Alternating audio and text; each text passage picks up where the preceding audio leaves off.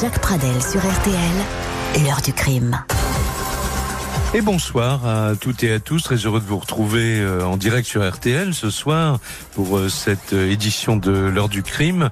À la une de notre émission aujourd'hui, l'enquête sur la disparition à Caen euh, le 4 septembre 2011 du petit Matisse. Il avait 8 ans à l'époque. Il a été enlevé euh, par son père, Sylvain Joanneau. Après trois mois de cavale, le 9 décembre suivant, Sylvain Joanneau est arrêté euh, par la police à Avignon, dans le Vaucluse. Matisse n'est pas avec lui. Il refuse de dire ce qui lui est arrivé et il indique seulement aux enquêteurs que son enfant est, je le cite, en bonne santé et qu'il l'a laissé, dit-il, quelque part en sécurité, sans vouloir préciser l'endroit. Dès le début de, de l'affaire, cette disparition d'un enfant de 8 ans avait été bien sûr qualifiée de très inquiétante, d'autant plus que cet homme, âgé à l'époque de 37 ans, maçon de profession, avait été soigné à plusieurs reprises, dit-on, pour des troubles psychiatrique. Selon les, investigations menées par les enquêteurs de l'antenne de la police judiciaire de, de Caen avec leurs collègues de l'OCRVP, l'Office central pour la répression des violences aux personnes, l'enfant n'a été vu à aucun moment depuis son enlèvement par son père et encore jusqu'à aujourd'hui. Condamné pour euh, enlèvement à 20 ans de prison en 2015, euh, Sylvain Joanneau n'a pas fait appel. Il est actuellement incarcéré et il reste muré dans son silence. Matisse aurait 17 ans aujourd'hui. Mais dans cette enquête difficile, sans indice probant, sans piste privilégiée, sans corps de victime, il faut dire que l'hypothèse du meurtre demeure une probabilité, même si Nathalie Barré, la mère de Matisse, refuse toujours de l'envisager, comme elle nous le confirmera certainement dans un instant. Maître Aline Lebré, son avocate et le journaliste de France 3 Normandie, euh, Franck Baudreau, euh, qui suit ce dossier depuis de longues années, partagent avec elle l'immense espoir que l'appel à témoins de l'OCRVP, que nous relayons ce soir, puisse permettre de relancer au moins les investigations et surtout, surtout de découvrir la vérité. Le patron de l'OCRVP, monsieur Éric Béraud, nous dira tout à l'heure quel dispositif a été mis en place par son service et vous dis tout de suite que vous pouvez trouver sur rtl.fr, à la page de l'heure du crime, cet appel de, à témoins de l'OCRVP, ainsi que la photo de Matisse à l'époque, quand il avait 8 ans, et aussi une photo vieillie qui peut donner une idée de son aspect physique aujourd'hui. Voilà, euh, la suite dans un petit instant avec les invités de l'heure du crime. Jacques Pradel sur RTL. L'heure du crime. Rebonsoir à toutes et à tous. Merci de votre fidélité à ces rendez-vous sur l'antenne d'RTL euh, entre 20h et 21h. Cette nouvelle édition de l'heure du crime a été euh, préparée bien sûr comme chaque soir par Justine Vignot avec euh, Amandine Lemaire et c'est Marc Bisset qui est à la réalisation technique de cette de cette émission consacrée, vous l'avez entendu puisque je rappelais les circonstances tout à l'heure de la, la disparition du petit Matisse, c'était le 4 septembre 2011. Euh, ce jour-là, ce petit garçon qui avait 8 ans à l'époque est, enlevé par son père qui euh, en avait la garde alternée. On précisera euh, sa situation tout à l'heure. C'était donc il y a 9 ans. Mathis aurait 17 ans cette année mais mais euh, on n'a aucune nouvelle de lui. Son père s'est contenté, je le rappelais tout à l'heure, de dire quand il a été arrêté après trois mois de cavale euh, qu'il était en sécurité, qu'il l'avait confié euh, à un couple d'amis qui s'occupait de de lui. Alors c'est très maigre, vous me direz. Ensuite, en 2015, il y a eu le, le procès où, compte duquel Sylvain Joanneau a pris donc une sanction de 20 ans de, de réclusion. Il est toujours actuellement euh, en prison et il n'a jamais euh, donné une seule indication nouvelle sur l'endroit où on pourrait situer le petit Matisse. C'est tout l'enjeu, bien sûr, euh, de l'appel à témoins qui concerne cette affaire et qui a été lancé la semaine dernière par l'OCRVP, dont le patron Éric Béraud sera avec nous dans, dans un petit instant. Et si vous pensez avoir une information, si vous voulez entrer en contact avec les services d'enquête, eh bien, il y a une adresse, une adresse courriel qui est rappelée sur notre site internet rtl.fr à, la, page de l'heure du crime. Joanneau at intérieur.gouv.fr. Je répète, Joanneau, ça s'écrit J-O-U-A 2 N E A U euh, arrobase intérieur sans accent bien sûr point euh, gouv.fr. Voilà. Euh, alors maintenant, euh, nous allons évidemment, euh, dans l'espoir que ce qui va se dire dans cette émission puisse susciter, pourquoi pas, de nouveaux témoignages qui puissent relancer l'enquête ou faire aboutir à la vérité, nous allons vous raconter ce qui s'est passé, le point de vue évidemment de la maman de, de Mathis, Nathalie Barré. Bonsoir madame. Bonsoir. Merci d'avoir accepté notre invitation. Je reviens à vous dans un tout petit instant, le temps de dire que euh, vont participer à cette émission également euh, Franck Baudereau, que vous connaissez bien. Euh, bonsoir Franck Baudereau. bonsoir. Euh, notre confrère rédacteur en chef adjoint de France 3 Normandie. Et euh, Franck Baudreau, vous connaissez particulièrement bien ce, ce dossier, j'allais dire presque de l'intérieur, car euh, vous avez co-signé avec Nathalie Barré il y a quelques années son témoignage sur cette affaire. je rappelle le titre, le livre est paru aux éditions City, je crois, en 2015. Il m'a pris mon fils, et c'est le récit donc de Nathalie Barré avec votre votre propre vos propres commentaires. Euh, cette affaire, vous l'avez découvert à travers cette relation avec euh, avec Nathalie Barré pour écrire le livre? cette affaire, euh, en fait, je l'ai suivie depuis le, départ à Caen où, où j'officie. Et en fait, c'est une affaire qui tout de suite paraissait hors norme. Donc, je me suis tout de suite intéressé à ce dossier entre guillemets.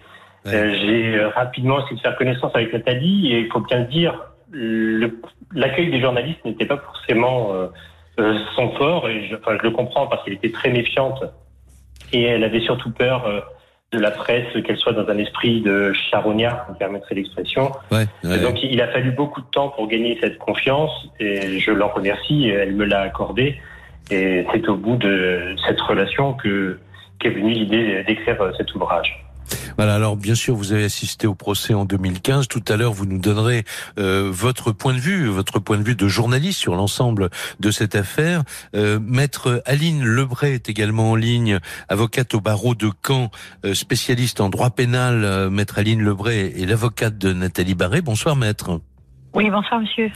Alors, on vous demandera tout à l'heure euh, euh comment euh, une affaire peut traîner autant, si j'ose dire, parce que on l'a répété, c'est neuf ans. Il y a eu un certain nombre de juges d'instruction. La bonne nouvelle, c'est que un nouveau magistrat instructeur va reprendre l'affaire, je crois, après les vacances d'été. Oui, c'est ça. À compter, je pense, du mois d'août ou du début du mois de septembre et de l'installation de ce nouveau magistrat, nous aurons un nouvel interlocuteur dans ce dossier. Alors tout à l'heure, évidemment, euh, comme euh, comme Franck euh, Baudreau, vous nous donnerez votre point de vue sur sur l'affaire et aussi alors vu du côté judiciaire, bien sûr, parce que à la fois on a une enquête en panne et une instruction qui n'a pas beaucoup beaucoup avancé, mais tout le monde espère évidemment qu'avec ce nouvel appel à témoins, on puisse aller plus loin. Et puis Éric Béraud, le patron de l'OCRVP, l'Office de répression des violences aux personnes, nous le retrouverons sur l'antenne d'RTL à 20h45. Alors, euh, pour euh, ouvrir cette, cette émission, euh, Nathalie Barré, euh, je voudrais d'abord, la première question, évidemment, elle est, elle est tout à fait naturelle. Cet appel à témoins que nous relayons ce soir, pour vous, c'est l'espoir d'une certaine manière qui revient? Là, il m'a jamais quitté l'espoir. euh, voilà, c'est euh, on a fait tellement de choses et tellement de choses de fait depuis euh, depuis le mois de septembre, la disparition de Mathis que évidemment c'est encore plus d'espoir, je veux dire, parce que c'est un appel à témoins fait par la police, la police nationale et du coup c'est relayé quand même de façon importante. Mhm. Euh, sur les réseaux sociaux, euh, alors télévisuel non parce que voilà c'est un peu compliqué en ce moment, mais mais je pense que beaucoup de personnes ont, ont vu cet appel à témoins. C'est un appel à témoins quand même assez officiel quelque part, Nathalie Barré, vous pensez que des personnes peuvent faire avancer l'enquête, peuvent savoir éventuellement euh, euh, où se trouve actuellement Matisse, euh, en tout cas ce qu'il est devenu tout au long de ces neuf années? Oui, oui, je pense réellement. Je pense réellement que quelqu'un a dû voir Matisse à un moment donné parmi dans la France, à l'étranger. On ne peut pas le savoir parce qu'on n'a rien en fait de concret. Hein. Dans, dans les recherches pour Matisse, en fait, c'est son image qui importe. Parce que euh, quand on le voit plus jeune et qu'on le voit maintenant, la différence elle est importante. Donc euh, euh, c'est important aussi d'avoir des images vieillies au fur et à mesure des années pour pouvoir interpeller quelqu'un qui aurait pu le voir. Voilà, c'est pour ça que je signalais à, ceux qui nous écoutent ce soir que ils peuvent retrouver ces deux ces, ces photos, en tout cas de l'époque où Matisse avait 8 ans, 2011, euh, et puis une photo vieillie qui peut, mais qui, qui, on en reparlera un peu plus complètement ensemble tout à l'heure. Euh, c'est pas euh, c'est pas une œuvre d'artiste, hein, c'est euh, ce sont des photos qui sont vieillies non pas comme ça artificiellement le voilà le doigt en l'air, mais simplement en, en prenant en compte euh, les parents, euh, les, enfin l'histoire d'un d'un enfant bien sûr, et toutes les, les, photos qui peuvent être à la disposition euh, des enquêteurs. On va prendre quelques minutes ensemble pour, si vous, je pense moi à ceux qui découvrent peut-être en ce moment cette affaire, pour savoir comment les auditeurs d'RTL ont pu suivre le cette affaire Matisse sur notre antenne, en tout cas jusqu'au procès de 2015 et, et la condamnation de Sylvain Joanneau à 20 ans de Le premier document RTL que je vous propose d'entendre euh, remonte à trois semaines après la disparition de, de Matisse à Caen. C'était donc euh, cette disparition le 4 septembre 2011. Là, nous sommes le 26 septembre. Euh, à ce moment-là, le père et le fils sont toujours euh, introuvables. Le procureur de la République et la police de Caen lancent alors un premier appel à témoins. Pourquoi? Eh bien parce qu'ils craignent que Sylvain Joanneau emmène son fils à l'étranger, comme l'expliquait à l'époque Frédéric Veil dans RTL Midi. C'est la piste privilégiée par les enquêteurs du SRPJ. Hein. Tout d'abord parce que Sylvain Joanneau a été filmé par une caméra de vidéosurveillance de la Poste dans le sud-ouest de la France, que sa voiture, une 206, a été retrouvée à Bayonne, mais surtout parce que ce maçon de profession venait de se convertir à l'islam. La piste d'une fuite dans un pays du Maghreb est donc privilégiée. Reste à savoir maintenant ce qu'est devenu l'enfant.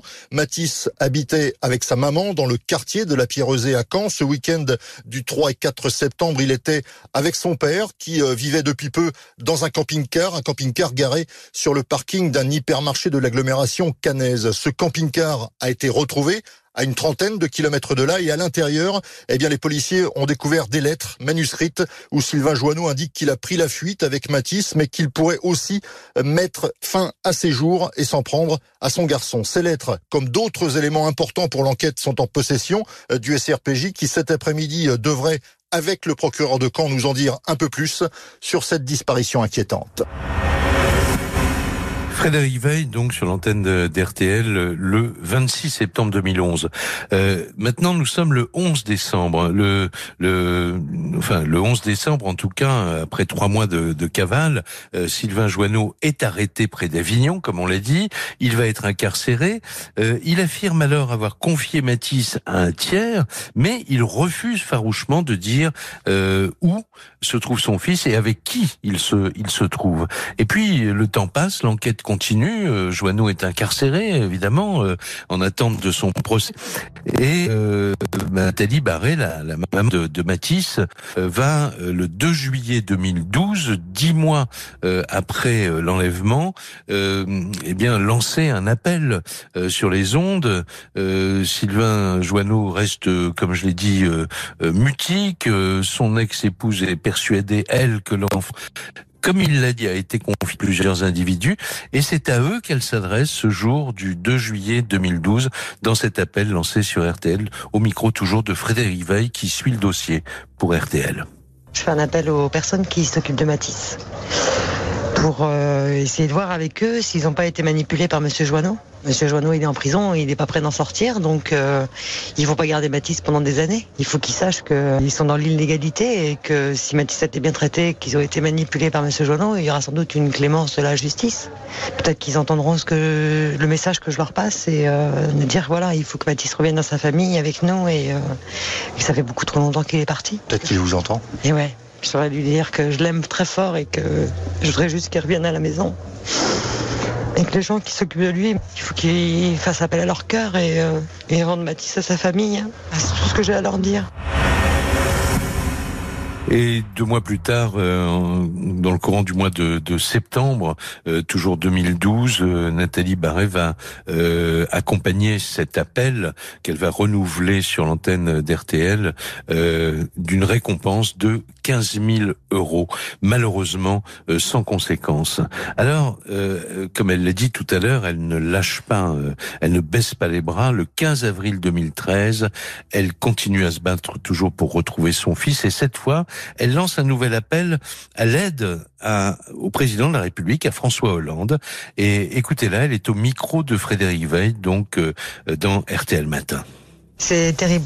C'est trop long, c'est une c'est 19 mois de trop. Et euh, je veux juste euh, que M. Hollande prenne euh, cette affaire comme une affaire d'État. C'est tout ce que je demande. Et j'aimerais bien qu'il me reçoive.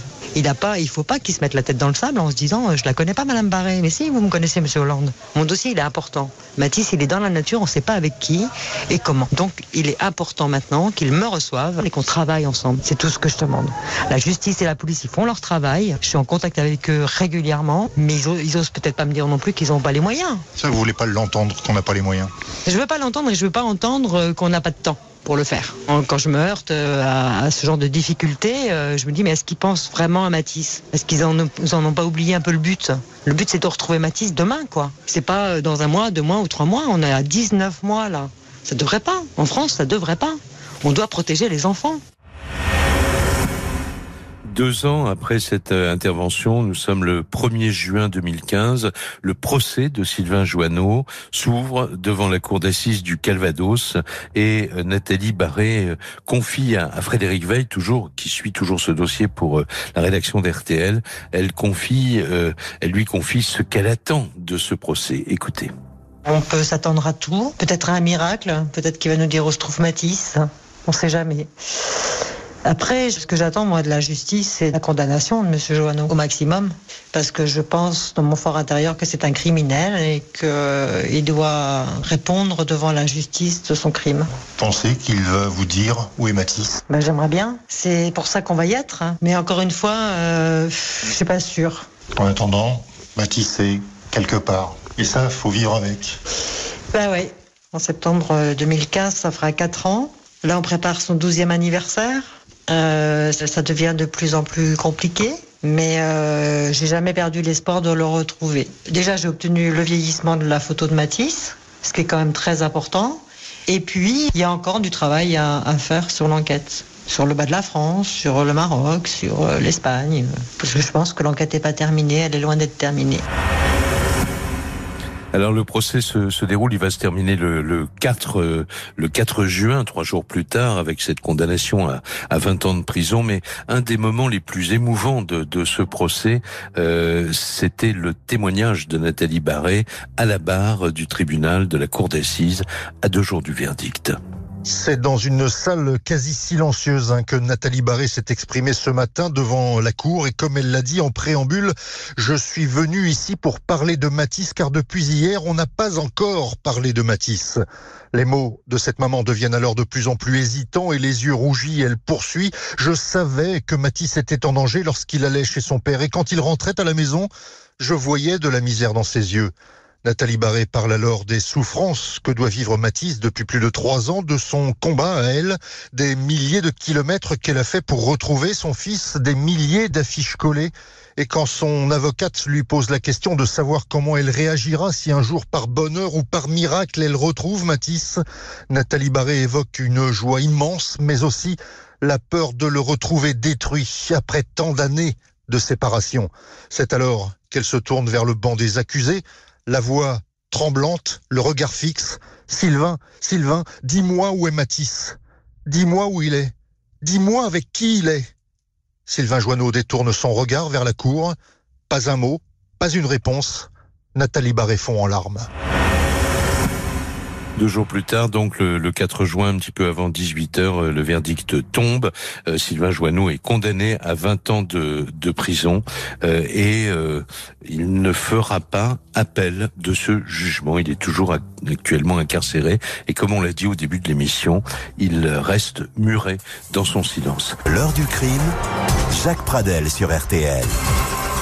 La disparition de Matisse le 4 septembre 2011 avec euh, ce nouvel appel à témoins qui est euh, lancé par euh, l'OCRVP. Eric Béraud, le patron de l'OCRVP, sera en ligne avec nous vers 20h45 pour expliquer le dispositif qui a été mis en place et parler des, photos qui sont à la disposition également d'éventuels témoins qui se trouvent sur le site rtl.fr. Mais je voudrais qu'on retrouve tout de suite Franck Baudreau. alors, avant de vous demander votre propre éclairage sur l'affaire, je voudrais que vous nous parliez de Sylvain Joanneau, parce que il se trouve que euh, vous avez, euh, je crois, euh, pu converser avec cet homme. Quel, portrait pouvez-vous donner de cet homme qui, je le rappelle, avait eu quelques épisodes de, troubles psychologiques auparavant? Quel effet fait-il et, qu'est-ce que vous pensez de sa personnalité? En fait, j'ai correspondu avec avec Sylvain Joanneau, une, une correspondance qui a surtout débuté. Alors j'avais essayé au début de l'affaire, mais bien sûr c'est le parquet qui récupérait le courrier qui est entré en prison et du coup c'est la procureure elle-même, Catherine Denis à l'époque, qui me répondait pour dire vous comprenez bien que vous ne pourrez pas, vous ne pourrez pas avoir de contact avec Sylvain Joanneau. Donc nous avons attendu qu'il soit condamné pour euh, tenter de débuter cette correspondance parce que j'avais besoin d'en savoir un peu plus sur le fond de cette affaire de comprendre tout simplement cette affaire. Euh, même si on a compris beaucoup de choses aussi lors du procès, mais je voulais savoir ce qu'il y avait également derrière, derrière ce personnage. Et euh, donc on a correspondu un peu plus de trois ans. Euh, et en fait, ce que j'ai pu constater vraiment par moi-même, c'est c'est quand même une personne qui est euh, auto-centrée.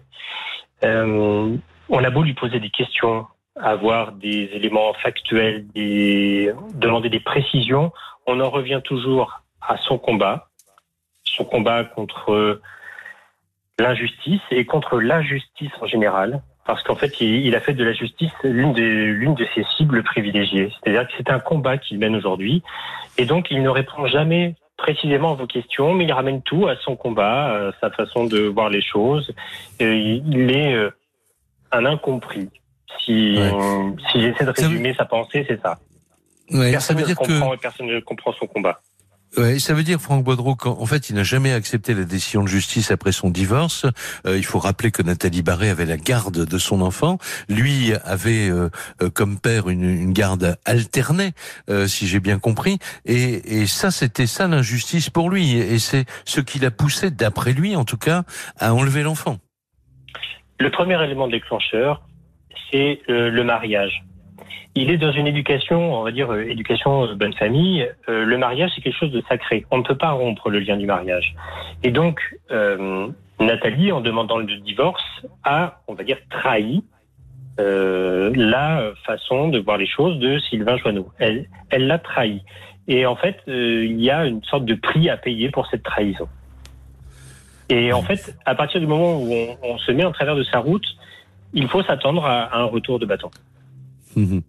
Et, donc, vous avez pu penser au cours du procès qu'il allait, qu'il allait à un moment euh, euh, craquer, que ses carapaces allaient se fendiller, qu'il allait dire la vérité? Oui, bien sûr. Il y a eu deux moments. Il y a eu l'instant où, en fait, euh, c'était lorsque la, présidente de la cour d'assises lui demande des, détails. En fait, on s'est arrêté sur des détails, notamment au, moment où on a retrouvé la voiture à Lens, dans le sud de la France pourquoi dans le véhicule on retrouve le siège de Matisse, le réhausseur de Matisse? Et en fait, ce sont des petites, des petites questions toutes bêtes, mais qui ont permis de le coincer toujours entre, entre guillemets. C'est-à-dire qu'il n'avait pas de réponse à ça. Donc il a essayé de se défendre en disant ben en fait euh, dans le véhicule dans lequel nous partions avec d'autres personnes mais dont je ne peux pas vous décliner l'identité, je peux pas vous en dire plus, on n'avait pas besoin de réhausseur. Et, et, là, on, on a senti qu'en fait, euh, c'est comme s'il n'avait pas préparé la réponse, il ne s'attendait pas à ce qu'on qu le questionne sur des petits détails. Et là, on a senti, on a senti une sorte de, de fêlure. On s'est dit, oh, il se passe quelque chose, on va avancer, on va progresser, il va enfin donner des détails. Et on- franchement, j'y croyais à ce, à ce moment-là.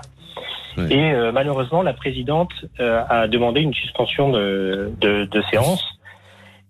Et bon, ouais, ça, je pense qu'on peut le regretter. Là, c'est toujours facile de refaire euh, l'audience euh, après coup. Mais je pense qu'il y avait une carte à jouer à cet instant-là. Jacques Pradel sur RTL. La disparition de Mathis à la une de notre émission aujourd'hui, ce petit garçon de 8 ans enlevé par son propre père qui était en conflit avec euh, la mère de l'enfant qui en avait euh, la garde et puis qui, au retour d'une garde alternée, ben, simplement n'a pas rendu l'enfant et a disparu à bord de sa voiture. Avec lui, il y a eu, comme je le disais, trois mois de cavale et quand on a retrouvé Sylvain Juano euh, euh, dans le sud de la France, près d'Avignon, ben, il était seul. Il n'y avait pas l'enfant et il a toujours farouchement refusé de dire. Alors, il a évidemment été euh, longuement interrogé, il a donné quelques pistes, on a pu penser qu'il avait emmené cet enfant euh, au, au Maghreb, il a dit qu'il était sous protection musulmane à un moment. On, on reviendra là-dessus tout à l'heure parce que les, les enquêteurs, euh, à la fois de, la police judiciaire de Caen et, ceux de l'OCRVP n'ont jamais euh, pris euh, pour argent comptant euh, ces indications de Sylvain Joanneau. Mais là, je voudrais qu'on revienne, Nathalie Barré, à la situation que vous viviez à l'époque de l'enlèvement. Vous aviez eu, je crois que vous en parlez dans le, li- le livre qu'on citait tout à l'heure, Il a pris mon fils, que vous avez euh, écrit avec euh, euh, donc Franck euh, Baudron. Euh, il y avait eu une alerte euh, un an avant. Il avait déjà, euh, il pensait depuis très longtemps enlever l'enfant. Oui, on l'a découvert après. On l'a découvert après. Je pense que pour euh, organiser une cavale telle que celle qu'il a faite avec Matisse, euh, il fallait certainement euh, préparer les choses euh, bien en amont. En fait, euh, on s'en est aperçu parce que euh, il y avait eu des histoires d'argent, des choses un peu un peu troubles. Je pense qu'il avait gardé beaucoup d'argent pour euh, pour ça, pour avoir les moyens de partir euh, et de fuir avec Matisse. Et puis. euh, euh, il le dit lui-même, hein, ça faisait six ans euh, pratiquement qu'il euh, Qu'il euh, pensait, ouais. pensait l'enlever. Ouais. Mm. Et, et vous-même, vous, vous, vous aviez pu imaginer que ça pourrait prendre ces proportions, euh, vos, vos relations, euh, ces relations conflictuelles avec euh, votre ancien, euh, euh, votre ancien époux? Alors, je pensais pas à l'enlèvement, évidemment, mais euh, c'était compliqué. Quand il allait chez son papa Thomas Matisse, il était, euh, il était à chaque fois très perturbé quand il revenait de week-end. Euh, j'avais alerté les services sociaux, j'avais alerté la protection de l'enfance, euh, mais ils n'avaient pas assez d'éléments à l'époque euh, pour pour faire une enquête. Euh, voilà, c'était extrêmement. Par contre, moi, j'ai vu beaucoup de gens. euh, J'ai vu, euh, il m'a assigné à des choses complètement euh, délirantes. euh, J'étais voir aussi la juge pour enfants. Enfin bon, il m'a traîné dans des trucs pas possibles avec Mathis. Mhm. Euh, lui, il obtenait toujours euh, des rendez-vous avec euh, avec les autorités, mais moi jamais. En fait, Euh, c'était toujours moi qui étais en ligne de mire euh, de ces gens-là, mais pas lui en fait. Euh, Moi, j'alertais pour euh, dire voilà, il y a un souci, on a un problème, euh, mais j'étais jamais entendue. Vous pensez, vous avez attendu, comme tout le monde, qu'il dise quelque chose au cours de son procès. Euh, je disais tout à l'heure, au, au tout début de, de l'émission, que vous alliez certainement nous confirmer que vous n'avez jamais voulu envisager euh, qu'il ait pu tuer son propre son propre fils. Euh, vous êtes toujours dans le même état d'esprit aujourd'hui? Oui, tou- toujours. Oui, oui. Même comme vous le disiez tout à l'heure, il a été fait euh, une expertise de psychiatrique. euh, bon, euh, j'ai pris du recul par rapport à ça. Des- je prends ça comme des hypothèses. C'est des hypothèses. En fait, on n'a aucune Bien preuve de quoi que ce soit, si vous voulez. Donc, euh, à partir du moment où moi, on m'apportera pas la preuve réelle de ça, euh, j'y croirais pas. Alors, euh, tout à l'heure, je rappelle que euh, Éric Béraud, donc le patron de l'OCRVP, va euh, lancer, euh, si j'ose dire un peu officiellement, cette, euh, cet appel qui concerne euh, la, la reprise des investigations sur euh, sur cette affaire terrible. Euh, je voudrais euh, que Maître Aline le vienne en ligne maintenant. Euh, Maître Maître Lebray, vous, quelle est votre votre vision de l'affaire, votre, votre analyse au jour d'aujourd'hui en 2020 sur tout ce qui s'est passé depuis euh, depuis toutes ces années? Eh bien, ma vision pour être synthétique de ce dossier, parce qu'effectivement, il y a des dizaines de milliers de pages d'enquête hein, dans cette affaire, c'est qu'il y a eu deux phases. Il y a la phase avant le procès d'assises ou jusqu'au procès d'assises en 2015, puis il y a après ce procès. Avant ce procès, la première période, c'était de, de, retrouver Sylvain Joanneau, de rechercher Mathis sur toutes les pistes qu'on avait en main et qui étaient exploitables, les déplacements à l'étranger, les contacts avec le Maroc, euh, la piste sectaire. Il y a eu beaucoup, beaucoup d'investigations de fait avec beaucoup de moyens. Et puis, lorsque euh, Sylvain Joanneau a été condamné pour enlèvement et séquestration de Matisse à 20 années de réclusion criminelle, eh bien, une deuxième phase s'est ouverte et cette deuxième phase, c'est la continuation d'une enquête déjà en cours un peu avant, qui est celle ouverte contre X, donc contre personne inconnue, pour homicide, parce que c'est une piste envisagée. Alors oui, c'est pas celle que l'on privilégie euh, lorsqu'on euh, assiste la maman de Matisse, euh, ce que l'on veut, c'est une réponse et on veut retrouver Mathis vivant. Mais il est vrai qu'il y a des actes d'enquête qui ont été réalisés dans le but de déterminer si oui ou non Sylvain Joanneau ou quelqu'un aurait pu mettre fin au jour de Matisse. Et cette deuxième phase d'enquête, c'est celle euh, qui euh, constitue un combat au quotidien pour Nathalie Barré, pour moi, pour que l'on ne ferme pas ce dossier. Mhm. Oui, bien sûr, parce que euh, la fermeture du dossier euh, par un non-lieu, par exemple, bah, ça signifie que voilà, on va, on, arrête là, on n'en peut plus. Or là, euh, l'espoir, vous le partagez évidemment avec elle, cette décision de l'OCRVP de relancer Matisse, comme on dit, pour vous, c'est très important. Qu'est-ce que vous attendez des gens qui pourraient éventuellement témoigner? Alors une petite précision, hein. cet appel à témoins, nous l'attendons depuis 2015, depuis qu'on a eu une première photo vieillie de Matisse en 2015, grâce au travail de l'OCRVP avec euh, un logiciel euh, du FBI. Et cet appel à témoins, on l'a demandé. Il était prévu, on faisait cette photo vieillie pour cela. Il n'a jamais été organisé par le président procureur de la République. Il n'a jamais été réalisé par le juge d'instruction jusqu'à aujourd'hui. Et euh, nous ne comprenions pas pourquoi cela traînait autant. Euh, donc, euh, j'ai demandé, moi, à plusieurs reprises à, ce que cet appel à témoins, une conférence de presse soit organisée comme on a pu le faire au tout début de l'enlèvement de Matisse. Je l'ai redemandé officiellement en septembre 2018 et il faut attendre 2020 pour qu'une euh, nouvelle photo vieillie de Matisse soit diffusée via le canal de la police nationale. Alors c'est bien, hein, au début de votre émission, Nathalie Barret disait, voilà, c'est bien, c'est un canal national, c'est diffusé, la presse euh, euh, de radio euh, s'en empare, la presse locale le diffuse. Enfin moi, pour moi, ça ne suffit pas. Il fallait quelque chose de plus fort, de plus grand. Alors je sais, on est en période Covid, alors peut-être peut-être qu'il aurait fallu soit le faire plus tôt, soit le faire un petit peu plus tard à la rentrée scolaire. Je, ne comprends pas qu'on ait hmm. attendu cinq ans pour diffuser via la page Facebook de la police nationale cet appel à témoins. Alors je vous remercie hein, de, dans votre émission d'en parler parce que ça doit toucher le plus grand nombre.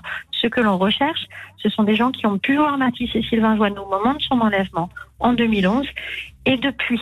Des gens qui auraient pu euh, croiser un petit enfant blond il y a quelques années euh, qui semblaient pas être euh, avec les bons parents, ou alors euh, des gens qui auraient une information sur l'endroit où il pourrait être aujourd'hui.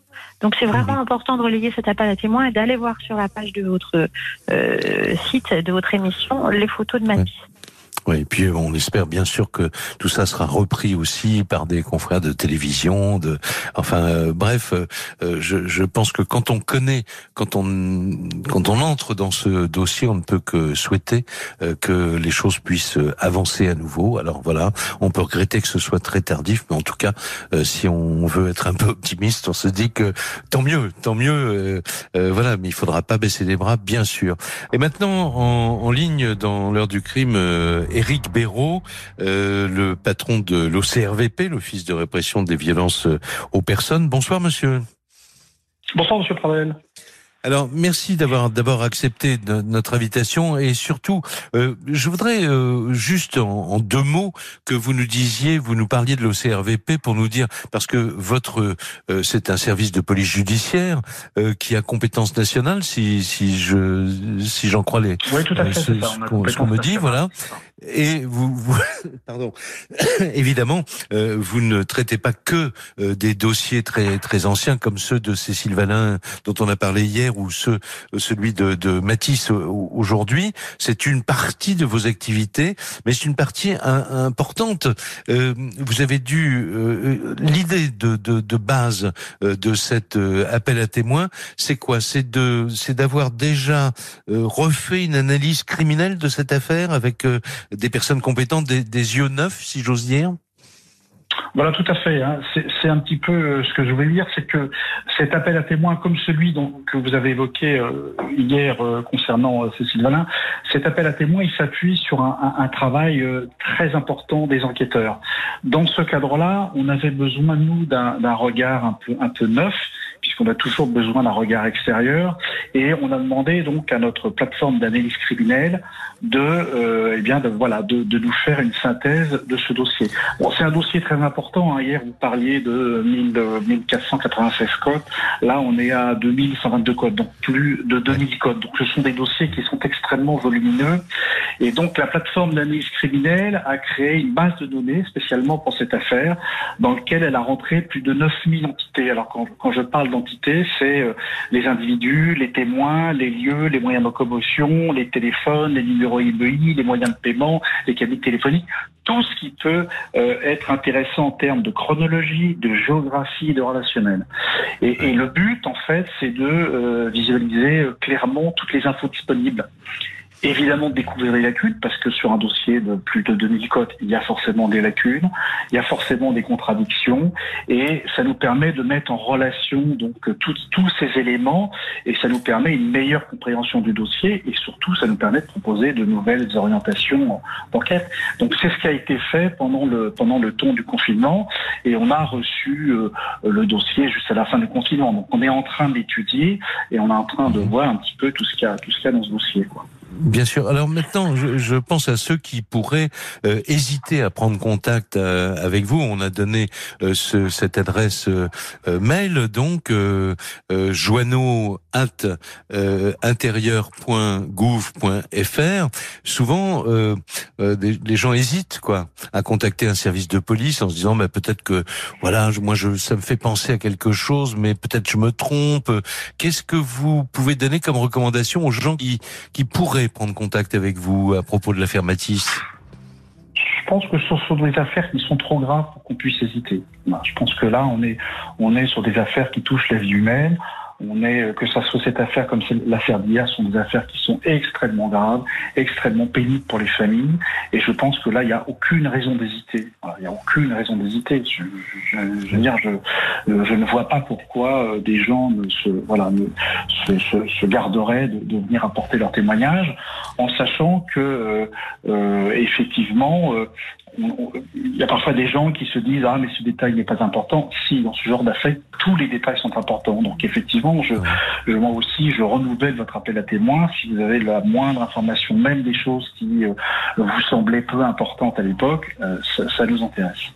Voilà, et de toute façon, personne ne reprochera à quelqu'un de toute bonne foi euh, de, de, de, prendre contact avec vous pour dire, bah voilà, peut-être ça peut aider l'enquête, mais euh, c'est votre travail d'analyste pour le coup et, et de policier, euh, et je mets évidemment le terme au, au pluriel, euh, qui peut permettre de savoir euh, si un témoignage a une importance concrète ou pas pour le pour le dossier, quoi, en fait. Oui, tout à fait. Quand on, quand on a comme ça des, des, dossiers qui sont très importants, on a parfois de petits témoignages qui euh, euh viennent se rajouter à d'autres témoignages et, et, tout ça fait des, des, pistes intéressantes ou des orientations d'enquête intéressantes. Donc là-dessus, mmh. effectivement, il ne faut pas que les gens se, voilà, hésitent à, à, venir apporter leur témoignage. Bah, écoutez, j'espère que vous avez été entendu. En tout cas, on a fait tout ce qu'il fallait euh, pour cela. On pense évidemment et on comprend euh, le, le, le, drame que peuvent vivre des, des parents et en l'occurrence une, maman euh, d'un enfant qui a été enlevé à l'âge de 8 ans, Nathalie Barré, euh, vous avez à de nombreuses reprises lancé des appels qui ont été certains entendus, d'autres pas. Euh, si vous aviez un mot à dire ce soir en vous adressant à ceux qui peut-être détiennent une information, vous diriez quoi? Bah, qu'ils décrochent leur téléphone et qu'ils appellent le CRVP. Qui, oui. bah, comme je rejoins le CRVP, le directeur de le CRVP sur ce point-là. Je vais dire qu'il faut pas hésiter, quoi, à appeler, euh, euh, ou alors contacter, comme vous dites, par mail l'OCRVP pour apporter un témoignage supplémentaire sur le fait que quelqu'un aurait pu voir Matisse ou dans d'autres circonstances, dans les années précédentes, se rappelle peut-être un détail, quelque chose de, comme on dit, infime, mais qui peut aussi nous apporter, nous et, à, et, aux enquêteurs, des pistes supplémentaires pour, pour retrouver Matisse. Quoi. Il faut absolument que les gens euh, aillent sur votre site, aillent aussi sur le site de Matisse, sur le comité de soutien de Matisse, euh, regarder ses photos et, et visionner aussi toutes les émissions qu'on a pu faire depuis. Bien sûr. Je vous remercie beaucoup. En tout cas, je sais que c'était pas facile, évidemment, pour vous d'évoquer cette disparition, mais en même temps, s'il y avait une chance sur un, million euh, euh, que quelque chose se, passe, il fallait absolument que vous vous exprimiez ce soir. Je vous en remercie beaucoup, euh, ainsi que les autres invités de, de l'heure du crime. L'émission est maintenant terminée.